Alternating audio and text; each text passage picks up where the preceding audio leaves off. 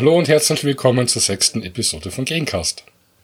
Ich bin wie immer euer Gastgeber Christian Towolka und zunächst möchte ich mal erklären, warum seit der letzten Episode so viel Zeit vergangen ist. Ich habe im Dezember 2018 beim Genealogenstammtisch in Wien einen Vortrag aufgenommen und den wollte ich euch eigentlich bringen. Aber einerseits hat die Bearbeitung sehr viel Zeit in Anspruch genommen. Zum Teil hängt es auch damit zusammen, dass der Vortrag mit einer PowerPoint-Präsentation begleitet worden ist und beim Testhören das Problem aufgetreten ist, dass man nicht ganz nachvollziehen kann, worum es geht, wenn man nicht sieht, worauf der Vortragende genau eingeht. Dann habe ich den Vortrag gekürzt und seitdem warte ich auf die Freigabe. Ich hoffe aber, dass ich stattdessen für heute ein spannendes Thema gefunden habe. Und zwar ausgehend von einer Frage, die mir eine Kundin einmal gestellt hat. Und die lautete, wie sicher ist denn die Forschung? Anfangs hat mich diese Frage verblüfft. Doch bei genauerem Nachdenken darüber ist mir klar geworden, also wie viel Komplexität in dieser simplen Frage eigentlich drinnen steckt. Da gibt es ganz viele verschiedene Aspekte. Die möchte ich euch heute sortieren. Für meine Kundin war der Datenschutz wichtig, aber es gibt ja auch noch andere Bereiche. Wie seriös ist ein Forscher tatsächlich? Wie seriös sind die Quellen? Also da wäre zu einem einmal, wie seriös oder wie sicher sind eigentlich die Primärquellen, also die Tauf-, Trauungs- und die Sterbeeinträge, die die Kirchen früher angefertigt haben, der Pfarrer und seine Helfer, haben die überhaupt das Richtige eingetragen? In diese Thematik hinein spielt die heutige Vorstellung von Kuckuckskindern.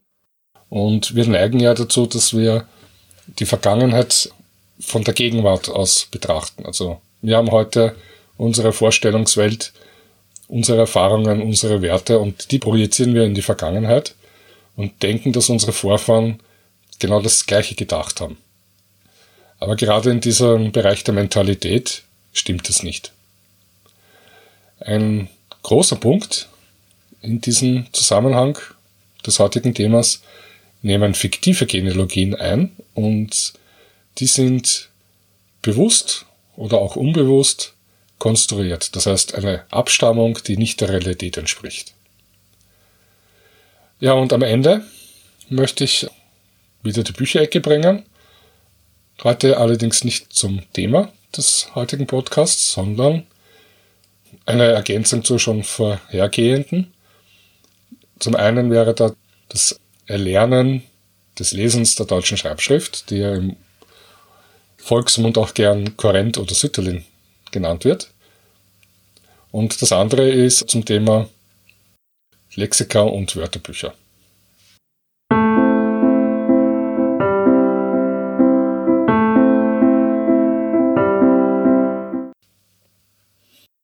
Ja, wie gesagt, fiktive Genealogien haben eine sehr lange Tradition. Eigentlich seit dem Zeitpunkt, als der Mensch sich seiner selbst bewusst geworden ist, hat er sich halt die Fragen gestellt, wer bin ich, woher komme ich, woher kommt die Welt, woher kommt die Menschheit oder unser Stamm, unser Clan etc.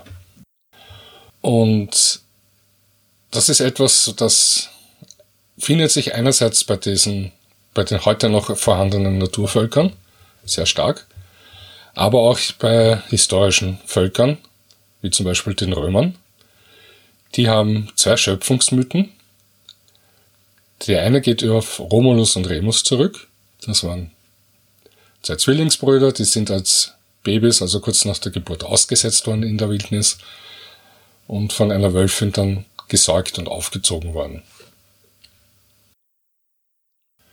Die beiden haben sich entschlossen, eine Stadt zu gründen, als sie dann erwachsen gewesen sind, gerieten darüber aber in Streit, wer dieser Stadt den Namen geben sollte. Und Romulus hat seinen Bruder Remus erschlagen und seither heißt die Stadt eben Rom und nicht Rem. Der zweite Schöpfungsmythos von Rom geht auf Troja zurück, also das, die Stadt, die in Kleinasien liegt, in der heutigen Türkei und der Homer die Ilias gewidmet hat, die Belagerung Troja durch die Griechen mit dem trojanischen Pferd. Und als klar geworden ist, nach zehn Jahren Belagerung, dass die Griechen jetzt die Stadt doch einnehmen, hat Paris, einer der beiden Prinzen von Troja, das Schwert von Troja, also das ist so dieses Herrschaftssymbol des trojanischen Königs, einer Stadtwache, Palastwache, Leibwächter in die Hand gedrückt. Der hieß Aeneas und Paris hat ihm aufgetragen, führe das Volk durch den unterirdischen Tunnel da, den geheimen, in Freiheit, in Sicherheit. Der Aeneas hat das gemacht und ist von Troja übers am Ufer des Schwarzen Meeres entlang, im Norden von Griechenland entlang bis nach Italien gezogen, an die Ufer des Tiber und hat eben dann die Stadt Rom gegründet. Es gibt noch ein zweites Volk, das sich auch von Aeneas ableitet, und das waren die Franken. Für unser Thema aber wesentlich wichtiger als jetzt die Genealogien eines ganzen Volkes zu erzählen, sind die Genealogien von Individuen. Und auch da gibt's eine lange Tradition, und zwar die sogenannten Priesterkönige. Das waren, als die Menschheit sesshaft geworden ist und diese Arbeitsteilung begonnen wurde und Abgaben an den Tempel geleistet worden sind, war eben der oberste Priester gleichzeitig auch der König. Und der brauchte eine Legitimation seiner Herrschaft. Und die hat er dadurch erreicht, dass er sich einfach von den Göttern hergeleitet hat. Vielleicht die bekanntesten oder berühmtesten Priesterkönige waren einfach die ägyptischen Pharaonen. Auch wenn hier die Trennung zwischen König und Priester schon wesentlich sich mehr vollzogen hat als noch in den Jahrhunderten und Jahrtausenden davor, als die Siedlungen noch sehr klein waren. Diese Abstammung ist eigentlich nichts anderes als Prestige und dieses Prestige führt zu Charisma und ein Herrscher, der sich an der Herrschaft halten wollte, der hat davon jede Menge gebraucht.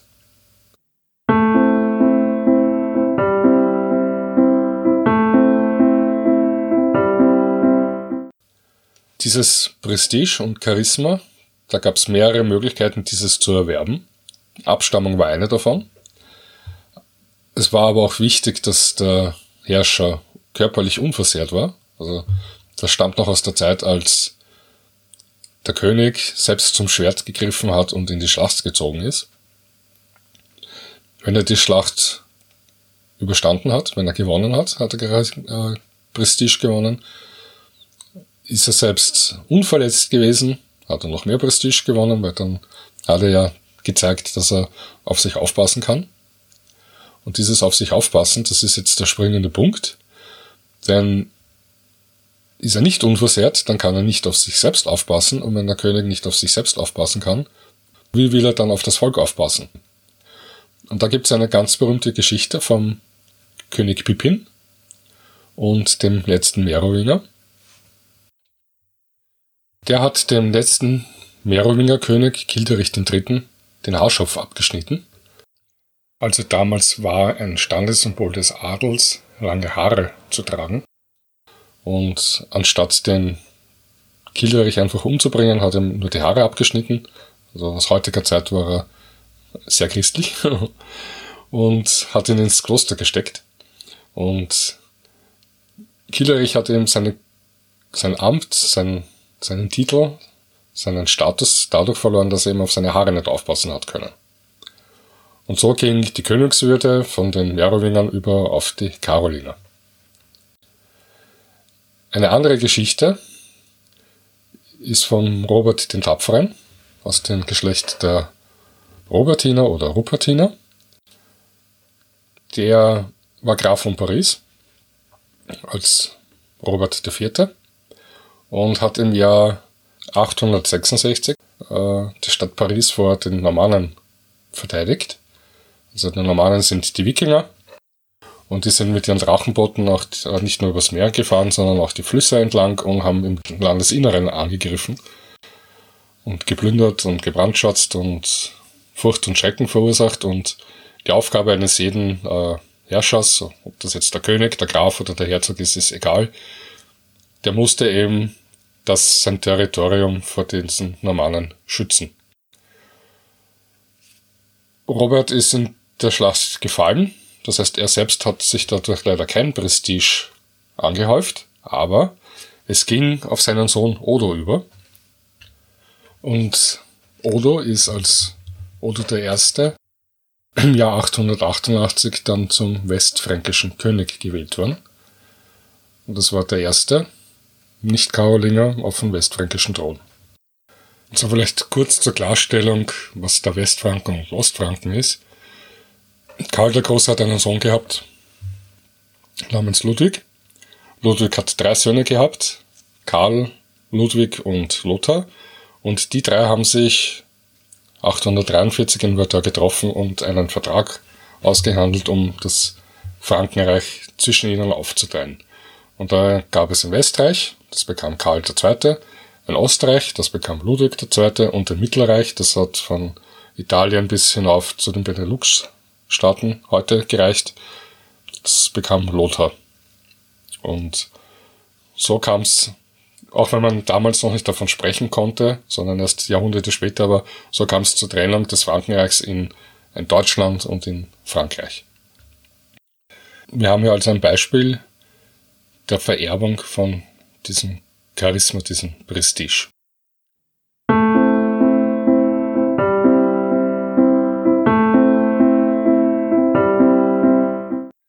Ein anderes ganz bekanntes Beispiel sind die Habsburger. Im Jahr 1273 ist ganz überraschend Rudolf IV. von Habsburg zum römisch-deutschen König gewählt worden. Überraschend deswegen, zuvor gab es ein das sogenannte Interregnum, das heißt, da gab es eine ganz lange Zeit entweder keinen König oder sogar mehr als nur einen König und das hat halt den Reich nicht so gut getan. Und die Kurfürsten, das waren sieben, die haben sich jetzt eben auf einen Kandidaten geeinigt. Und dieser Rudolf war aber schon relativ alt für die damalige Zeit, in seinen 50ern. Und vielleicht haben die Kurfürsten sich gedacht, der wird nicht so lang König sein. Vielleicht ein paar Jahre, in denen wir Zeit gewinnen, um uns jetzt auf einen vernünftigen Kandidaten zu einigen. Das heißt, man könnte auch durchaus sagen, dass Rudolf war so ein Alibi-Kandidat. Nur Rudolf hat das äh, gar nicht so aufgefasst. Er wollte das Reich wieder stärken. Er wollte seine eigene Hausmacht stärken. Und da geriet er in Konflikt mit einem der Kurfürsten, und zwar mit Ottokar II., den König von Böhmen. Und zwar um das Erbe der österreichischen Babenberger. Also die österreichischen Babenberger sind im 10. Jahrhundert mit der Markgrafschaft Österreich belehnt worden, waren sehr nah an der Königsfamilie, an den Ottonen, waren Verbündete von denen, haben, einer davon hat sogar die Königs, Königin Witwe geheiratet und die sind aber im, im Jahr 1246 im Mangelstamm ausgestorben. Ottokar II. hat die Schwester des letzten Bambergers geheiratet und sich selbst zum Herzog von Österreich und der Steiermark gemacht oder eigentlich war es so, dass das Volk, die haben diesen König eingeladen und der hat halt das angenommen. Und es gab damals das sogenannte Privilegium Minus. Das ließ eine weibliche Erbfolge zu. Rudolf von Habsburg als deutscher König hat das aber nicht akzeptiert und hat gesagt, dass das Lehen des Herzogtums Österreich und der Steiermark an die Krone zurückgefallen sei und er es jetzt neu vergeben könne. Und er hat auch schon jemanden ins Auge gefasst, nämlich seine eigenen Söhne. Nur geriet er daraufhin eben mit Ottokar II. in Streit. Und das endete schließlich auf dem Schlachtfeld im Jahr 1278 und Ottokar ist gefallen. Rudolf war siegreich und seither haben die Habsburger in Österreich regiert. Für uns ist diese Geschichte deswegen interessant, weil im 19. Jahrhundert hat zum Beispiel Franz Grillparzer ein Stück geschrieben mit dem Titel König Ottokars Glück und Ende. Und das beschreibt recht gut die Propaganda-Auseinandersetzung, die es damals gegeben hat zwischen den Habsburgern und den Przemysliden. Böhmen war ein großes Land, wenn man sich jetzt das Territorium anschaut, während die Ländereien, die, die, die der Rudolf besessen hat, sehr klein waren, noch dazu verstreut. Aber diese Fläche gibt nicht wieder, wie viel wirtschaftliche Kraft dahinter steckt, weil Böhmen war größtenteils bewaldet, während die habsburgischen Ländereien sich im Zentrum des äh, alten Karolingerreiches befanden, wo auch schon sofort die Römer geherrscht haben und da gab es entsprechend viel, heute würde man sagen, Infrastruktur oder Landesausbau. Dadurch hat Rudolf sehr viel an Steuern generiert und dieses Geld konnte er verwenden, um Landsknechte anzuheuern. Und als König hat er natürlich dann auch noch die Heerfolge einverlangen können von seinen äh, Untergebenen. Und so hat er eben, auch wenn er in der Propaganda ist er als der arme Graf von Habsburg bezeichnet worden, also so arm war er nicht, er hat ein Heer aufgestellt und das war vom Ottokar ebenbürtig und der Rest ist dann einfach nur Schlachtglück gewesen, dass Ottokar gefallen ist und Rudolf unverletzt geblieben ist. Die Habsburger haben trotzdem damals gemeint, sie hätten nicht genügend Prestige oder Charisma für die Königswürde und haben eine fiktive Genealogie erstellt. Und die möchte ich auch ein bisschen äh, näher bringen, denn die zeigt schon mal so an, warum fiktive Genealogien erstellt worden sind und wie. Also von welchen Familien kann man sich dann herleiten. In der damaligen Zeit, im 13. Jahrhundert, haben sich sehr viele noch von den Karolingern versucht herzuleiten. Da eben Karl der Große so eine wichtige, alles überstrahlende Figur gewesen ist, schon damals, nicht nur heute. Und da gab es aber in Frankreich schon eine Familie, die das getan hat und Rudolf oder seine Berater haben gesagt, das sollten wir nicht machen, weil da könnte es vielleicht Stunk mit den da drüben geben. Also haben die Habsburger eine andere Variante gewählt. Sie haben sich zurückgeführt auf die römische Senatorenfamilie Colonna. Und das Witzige ist, die wiederum haben sich von den römischen Imperatoren abgeleitet, die wiederum von den Julianern, also von Gaius Julius Caesar und seiner Familie. Die Julianer wiederum von den ägyptischen Pharaonen. Und bei den Pharaonen in Ägypten, da gab es ja damals den Stierkult, den vom Apis-Stier.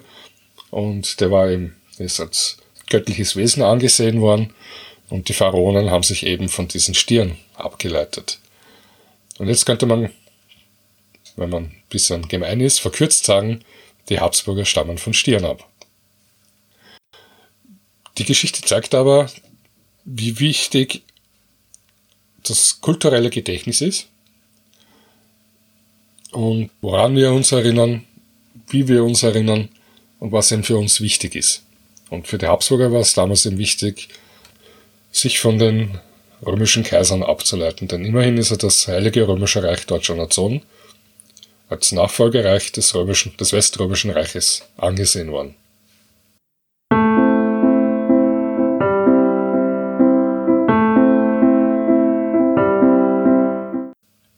Dieses Prestige und Charisma oder sagen wir mal diese Unversehrtheit ist nicht nur im Mittelalter und in der frühen Neuzeit noch wichtig gewesen, sondern auch noch am Beginn des 20. Jahrhunderts oder am Ende des 19. Jahrhunderts.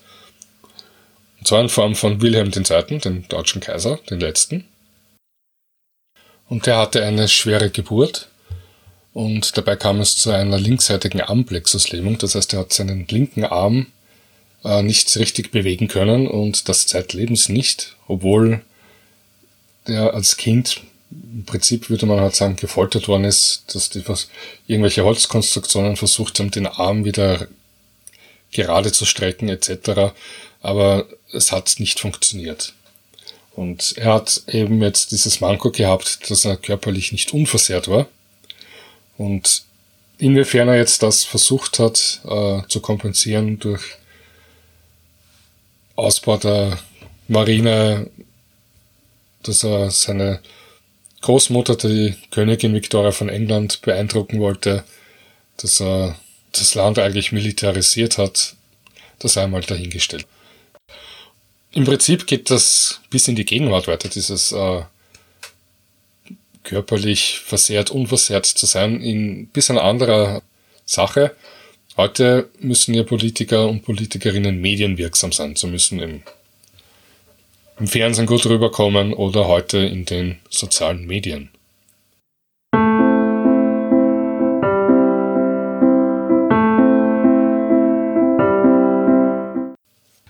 Fiktive Genealogien sind aber nicht nur etwas, was früher wichtig war und stattgefunden hat, oder was, dass früher die Leute das konstruiert haben, die gibt es auch heute noch. Dazu muss ich ein bisschen ausholen. Also eine der ersten Vorlesungen, die ich besucht habe, die hieß Frankreich im Frühmittelalter oder Geschichte Frankreichs im Frühmittelalter. Und da ging es um die Merowinger und die Karolinger und die anderen Familien, die für die Bildung des Westfränkischen Reiches wichtig gewesen sind. Und der Vortragende hat damals diese Geschichte aus dem Blickwinkel von jeder dieser Familien erzählt. Das heißt, er ist immer von einer Familie zur anderen gesprungen und irgendwann schwirrten dann in meinem Kopf nur noch die ganzen Namen von diesen Adeligen herum und die Dynastienamen. Und ich habe nicht mehr gewusst, wer ist, gehört wohin und wie sind sie zusammengehangen etc. Also bin ich in die Fachbibliothek gegangen und habe mir die europäischen Stammtafeln herausgesucht und die kopiert und zu Hause dann in ein Genealogieprogramm eingegeben, um dann die Familien eben auseinanderzuhalten, aber auch zu wissen, wie die miteinander zusammengehangen sind. Und eine eigentlich gar nicht wichtige Familie, das waren die Achimbalde, die waren die Herren von Bourbon, Man niedriger Adel, aber der Name Bourbon ist mir ins Auge gesprungen. Und das war der Grund, warum ich äh, mir diese Achenbalde etwas genauer angeschaut habe. Das Problem ist nur, es gibt sehr wenig Hinweise über diese Achenbalde oder Achambeau, wie die auf Französisch heißen. Da gab es zwar acht oder neun, aber wie die genealogisch genau zusammengehangen sind, das war nicht zu rekonstruieren. Also die Quellen haben nicht genügend Informationen bereitgestellt, um hier eine gesicherte Abfolge zu bestimmen. Jetzt sind diese Stammtafeln aber schon in den 50er oder 60er Jahren entstanden, des 20. Jahrhunderts.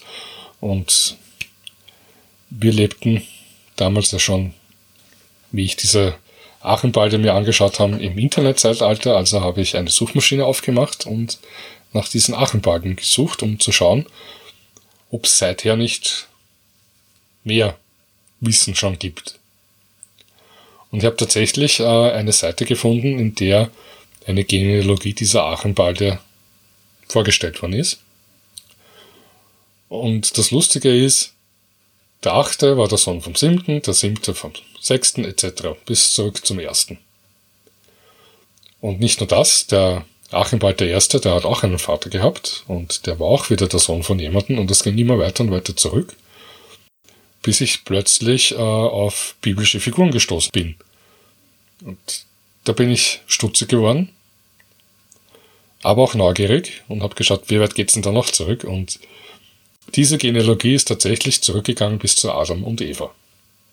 Und nicht nur das, sondern derjenige, der diese Genealogien erstellt hat, der hat sich wiederum von diesen Archenbalken abgeleitet und sich somit selbst von Adam und Eva hergeleitet. Aus wissenschaftlichem Sinn war diese Genealogie, diese Zusammenstellung äh, wertlos, aber kulturgeschichtlich, mentalitätsgeschichtlich doch sehr interessant und erklärt auch ein bisschen, warum wir uns heute mit Genealogie beschäftigen, denn Genealogie stiftet Identität dahingehend, dass wir wissen, woher kommen wir, warum sind wir hier und nicht ganz woanders. Und Prestige und Charisma ist es eben, wenn wir möglichst weit zurückkommen. Und wenn jetzt die Forschung uns nicht äh, weit genug zurückbringt oder nicht die Ergebnisse bringt, die wir uns vielleicht insgeheim erhoffen und erträumen, dann gibt es halt einige, die machen das dann eben passend.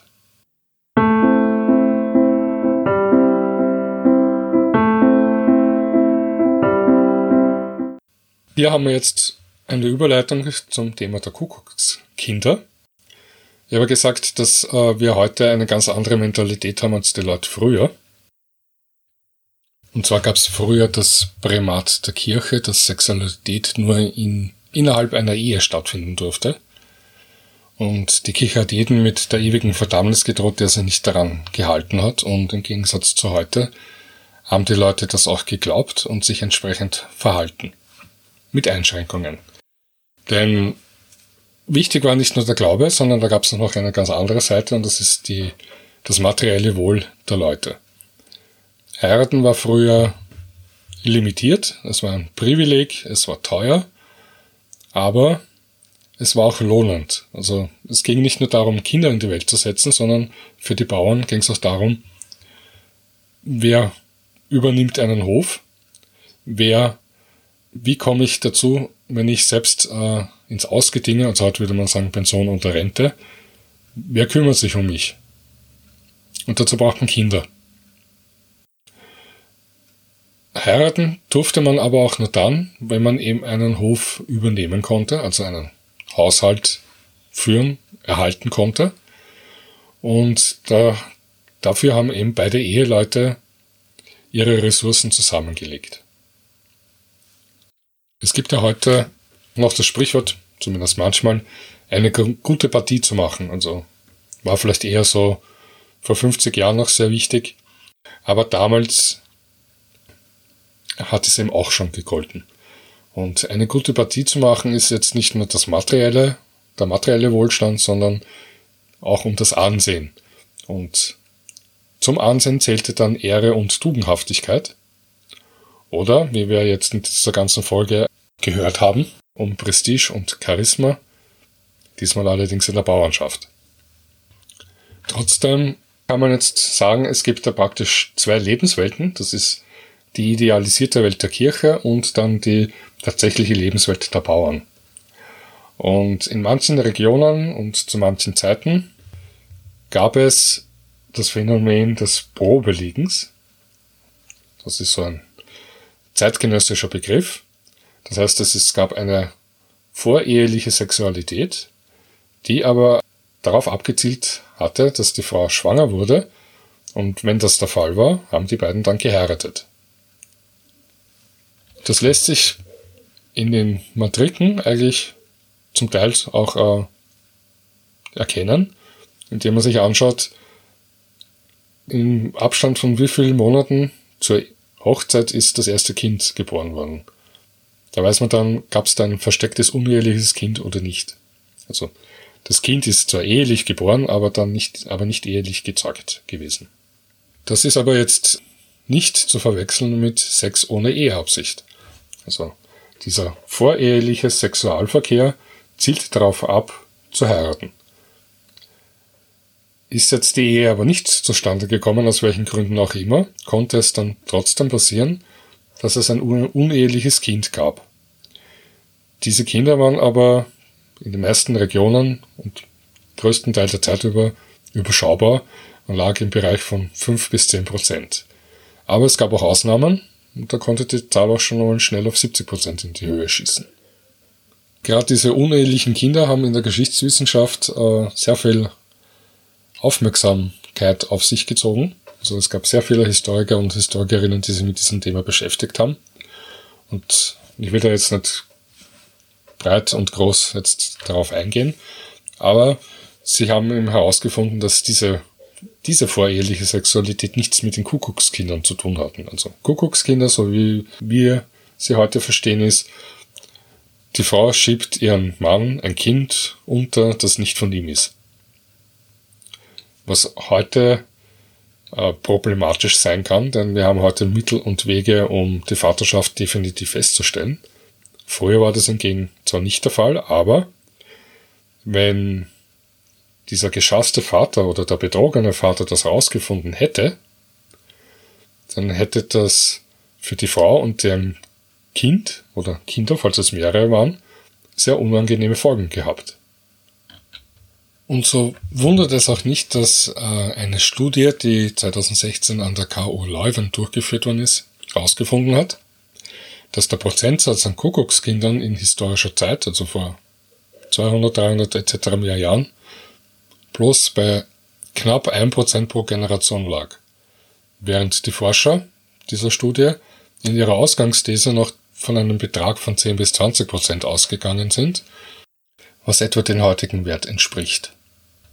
Und daraus ergibt sich, dass wir heute eben sagen können, dass die Kuckuckskinder in der historischen Zeit keine Rolle gespielt haben.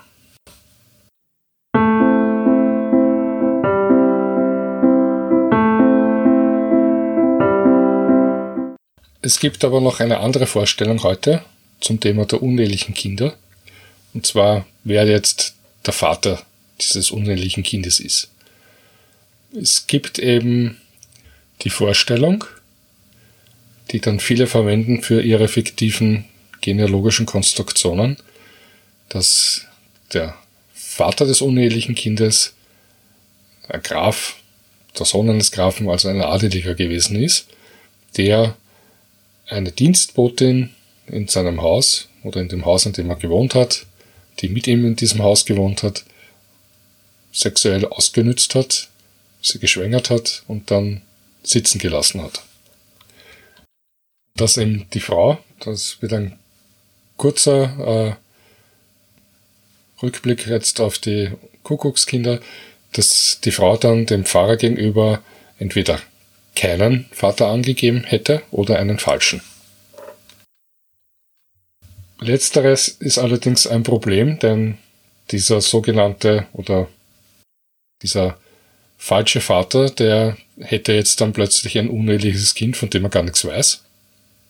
Und uneheliche Kinder, das war früher gesellschaftlich geächtet. Nicht nur die Kinder, sondern auch die Frauen. Und das spiegelt sich auch wieder in der Kindersterblichkeit von unehelichen Kindern, die war noch höher als von ehelichen Kindern und die war früher schon sehr hoch. Aber auch die Männer hatten ein Problem. War der Mann jetzt noch unverheiratet und wollte aber heiraten, dann hätte er mit einem unehelichen Kind plötzlich ein negatives Prestige und Charisma erworben. Er hätte damit keine gute Partie mehr abgegeben und hätte wahrscheinlich äh, gar nicht heiraten können. Also kann man auch sagen oder davon erwarten, dass es sich gegen eine falsche Vaterschaft gewehrt hätte. Das bedeutet nicht, dass es dieses Phänomen oder dieses Verhalten früher überhaupt nicht gegeben hat, sondern dass es so gering gewesen ist, dass wir es heute vernachlässigen können. Dennoch gibt es eben viele Leute, die meinen, sich so eine Konstruktion ausdenken zu dürfen, dass sie eben sich an eine adelige Familie ansiedeln können. Haben aber keinerlei Beweis dafür, weder einen genetischen, was schwierig zu erbringen ist, aber auch in den Quellen findet sich nichts. Das ist einfach nur eine Annahme, eine Vermutung, die jeder Grundlage entbehrt.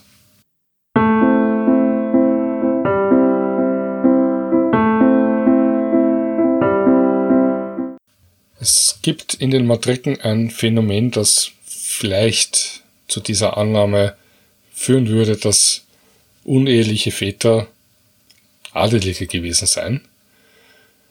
Und zwar, es gibt das Datum 1784. In diesem Jahr hat Kaiser Joseph II. verordnet, wie Kirchenbücher zu führen seien. Er hat das Pfarrwesen neu geordnet und er hat auch äh, verordnet, dass die Väter von unehelichen Kindern nur dann eingetragen werden dürfen, wenn diese es von sich aus verlangen. Vor 1784 ist die Frau zum Pfarrer gegangen und hat gesagt, der Vater des Kindes ist dieser und jener. Und der hat das eingetragen. Nach 1784 hat er das nur, eben nur dann getan, wenn der Vater gesagt hat, ich bin der Vater und ich habe hier auch noch zwei Zeugen, die das eben bezeugen. Und das führt eben dazu, dass nach 1784 bei vielen unehelichen Kindern im Taufantrag kein Vater genannt ist. Es gibt aber auch vor 1784 Zeiten und Regionen, in denen das der Fall ist. Und da kann man dann anfangen zum Spekulieren. Wir waren also jetzt die Väter dieser unehelichen Kinder. Die Väter und auch die Mütter gehörten beide der bäuerlichen Unterschicht an. Das waren Mägde, Knechte und Dienstboten, aber auch Soldaten, also Leute, die mobil gewesen sind.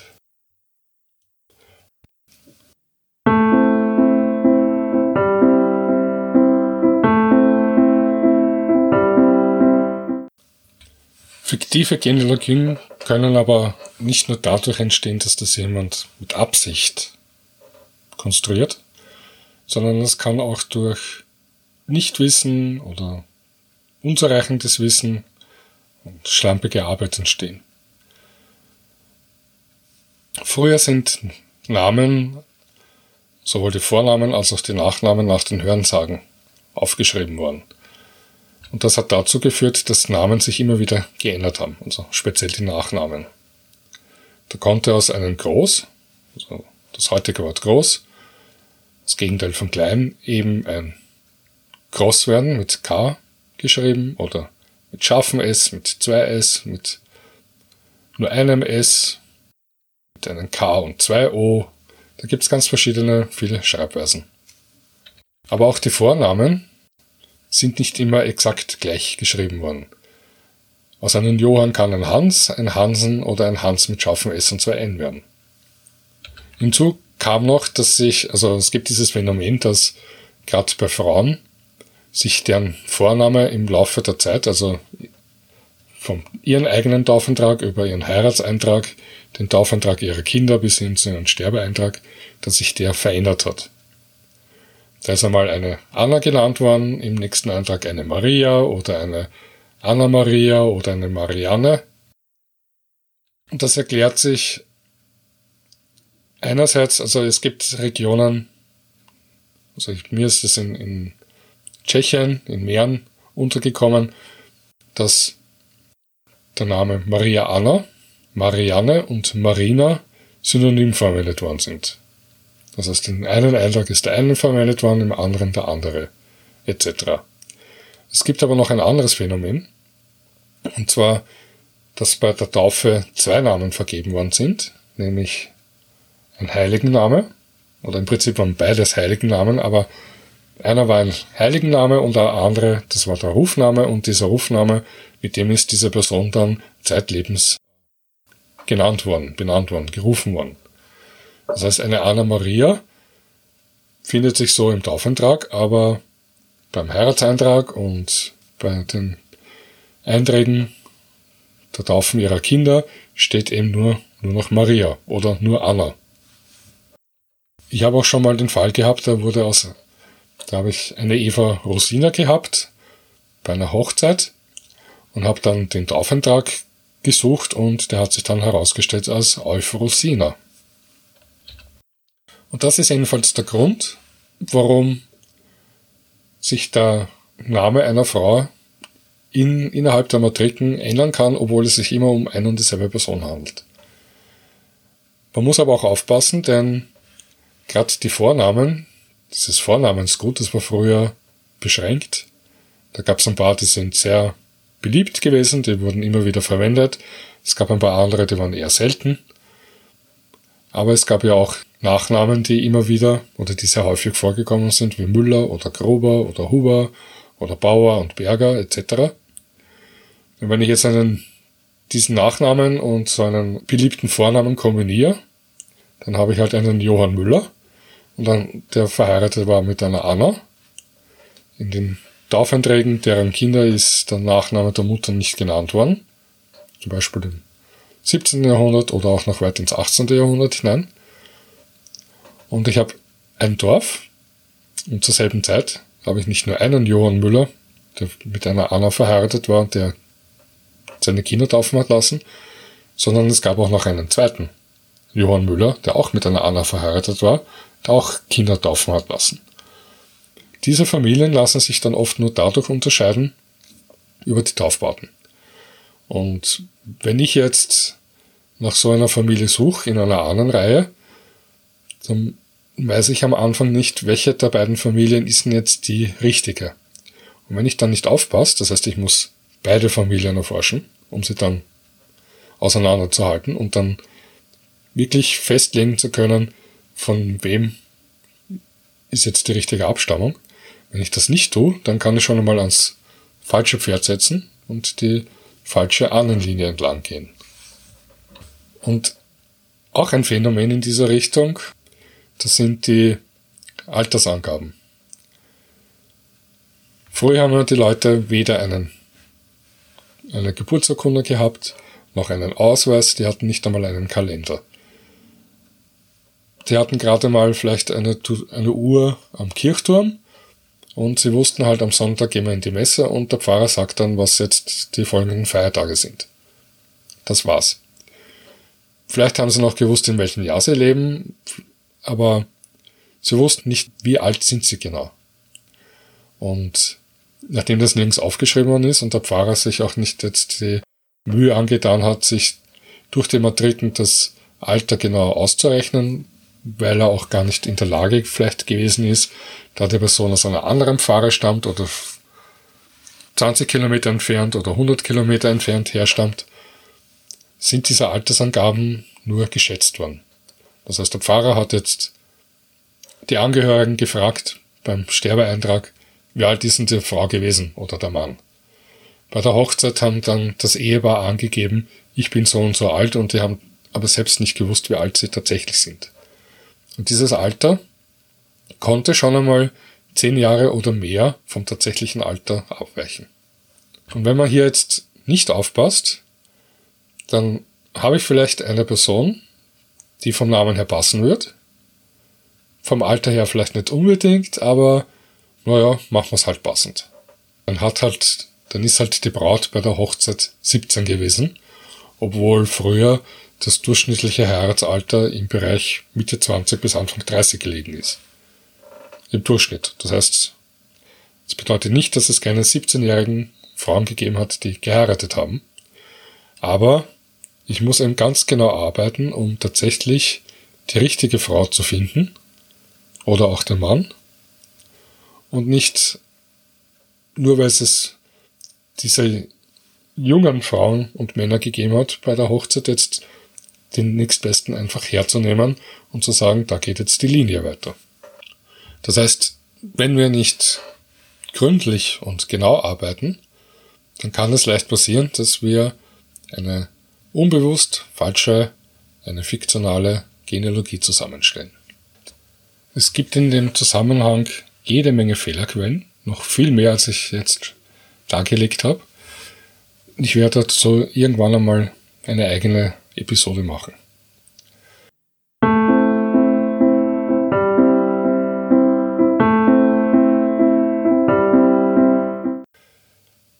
Die Frage, die sich jetzt uns stellt, sind die Angaben in den Quellen äh, richtig? Nach allem, was ich jetzt heute erzählt habe, stimmen sie. Im Großen und Ganzen kann man davon ausgehen, dass das, was im Matrikeneintrag drinsteht, auch der Wahrheit entspricht. Aber auch Pfarrer waren nicht unfehlbar und haben Fehler gemacht.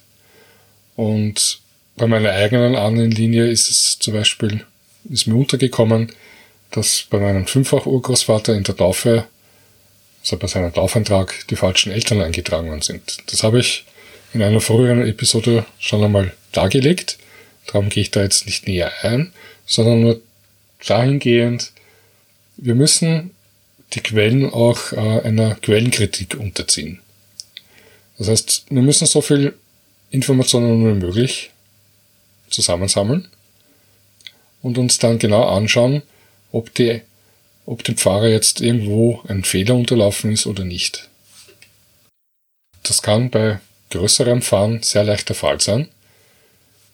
Früher sind haben ja die Leute sehr oft äh, sich wieder verheiratet, nachdem ein Ehepartner gestorben ist. Und es gibt eben auch das Phänomen, dass ab dem Zeitpunkt oder ab dieser Epoche, 1900 vor allem, wenn dann bei der Ehefrau mehr Information eingetragen worden ist, oder bei der Mutter, jetzt beim, bei einem Taufantrag, dass nicht nur der Vater von ihr genannt worden ist, sondern auch die Mutter von ihr und von dieser Mutter der Vater. Und hier gibt es das Phänomen, dass dieser Großvater sich von einem Eintrag zum anderen ändert. Das kann dadurch passieren, dass der Pfarrer nicht mehr im Hinterkopf hat, dass nicht die erste Ehefrau des Mannes gewesen ist, sondern die zweite. Er schreibt aber dann die Angaben der Eltern von der ersten Frau noch dazu.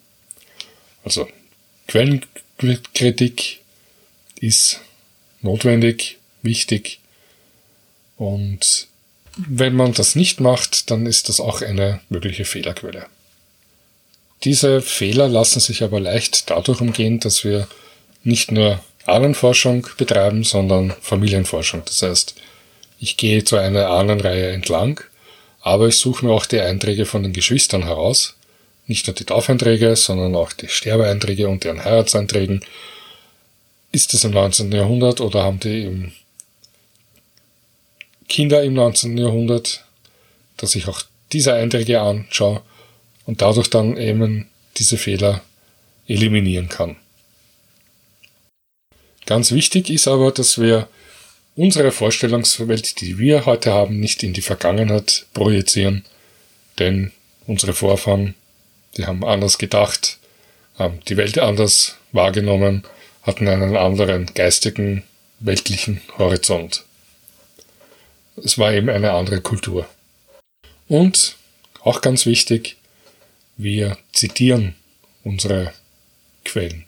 Das heißt, wir können sie überprüfen, jeder andere kann sie überprüfen, denn ein Fehler von fiktiven Genealogien oder auch ein Grund, warum fiktive Genealogien entstehen, ist, wir schreiben einfach die Arbeit anderer ab, ohne sie zu überprüfen.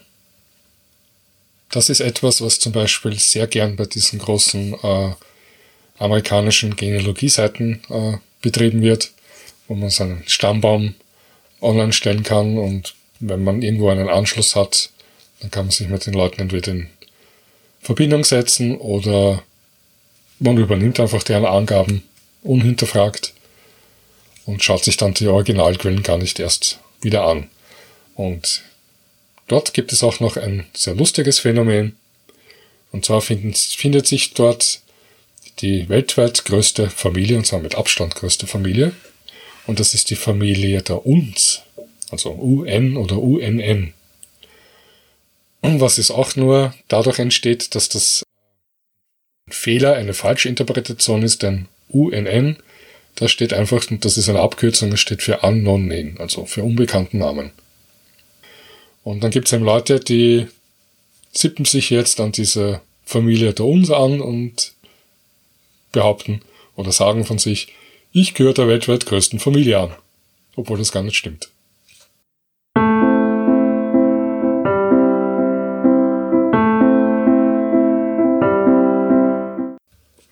Ja, wir sind fast am Ende. Was noch fehlt, ist die Bücherecke. Und ich habe in der Einleitung erwähnt, dass ich euch eine kleine Korrektur bringen möchte oder eine Erweiterung zu zwei Episoden, unserer früheren Episoden. Und das eine, das erste Thema war die Lesen lernen der deutschen Schreibschrift. Und ich habe euch damals ein Buch vom Verlag des Oberösterreichischen Landesarchivs genannt. Das heißt Schriftbeispiele, Handschriften des 15. bis 20. Jahrhunderts. Und das war damals aber nicht lieferbar, da das Archiv und der Verlag eine Neuauflage konzipiert hatten. Und diese neue, siebte erweiterte Auflage ist mittlerweile erschienen. Der Preis ist gleich geblieben und liegt bei 19,90 Euro. Und zu dem Thema gibt es noch ein zweites Buch, das ist letztes Jahr erschienen. Und zwar das Buch Korrent in Kirchenbüchern, Matrikenbeispiele in deutscher, lateinischer und tschechischer Sprache, geschrieben von Felix Gundacker. Und das Buch erwähne ich deswegen, weil es einerseits ganz gezielt auf Kirchenbücher eingeht, während die anderen Beispiele, die ich euch genannt habe, die anderen Bücher, die stellen auch sehr viel Archivmaterial vor. Dieses Buch hier von Herrn Grundacker bezieht sich rein auf Kirchenbücher. Und es ist auch noch etwas anderes, was er anders macht. Er bringt keine Schrifttafeln im Überblick, sondern ganze Wörter, die immer wieder vorkommen. Das können Namen sein oder auch Begriffe. Zum Beispiel der Name Maria in verschiedenen Schreibweisen als Auszug aus dem Kirchenbuch. Und da kann man sich dann anschauen, wie ist der Name in verschiedenen Epochen, Jahrhunderten geschrieben worden. Das ist ein Teil. Er bringt aber auch äh, jede Menge Beispiele von Matrikeneinträgen, die er im Original abdruckt, plus eine Transkription und in dieser Transkription auch noch Erklärungen zu Wörtern, zu Begriffen, zur Form des Eintrags. Also jeder, der selber über in Kirchenbüchern forscht und gerade am Anfang davor sitzt und Schwierigkeiten hat, das Gesehene, das zu Lesende zu interpretieren, dem würde ich zu diesem Buch raten. Kosten tut es 24 Euro und ist beim Herrn Grundanker direkt zu beziehen. Und ich werde euch dann in den Begleittext eine entsprechende Kontaktmöglichkeit hinschreiben.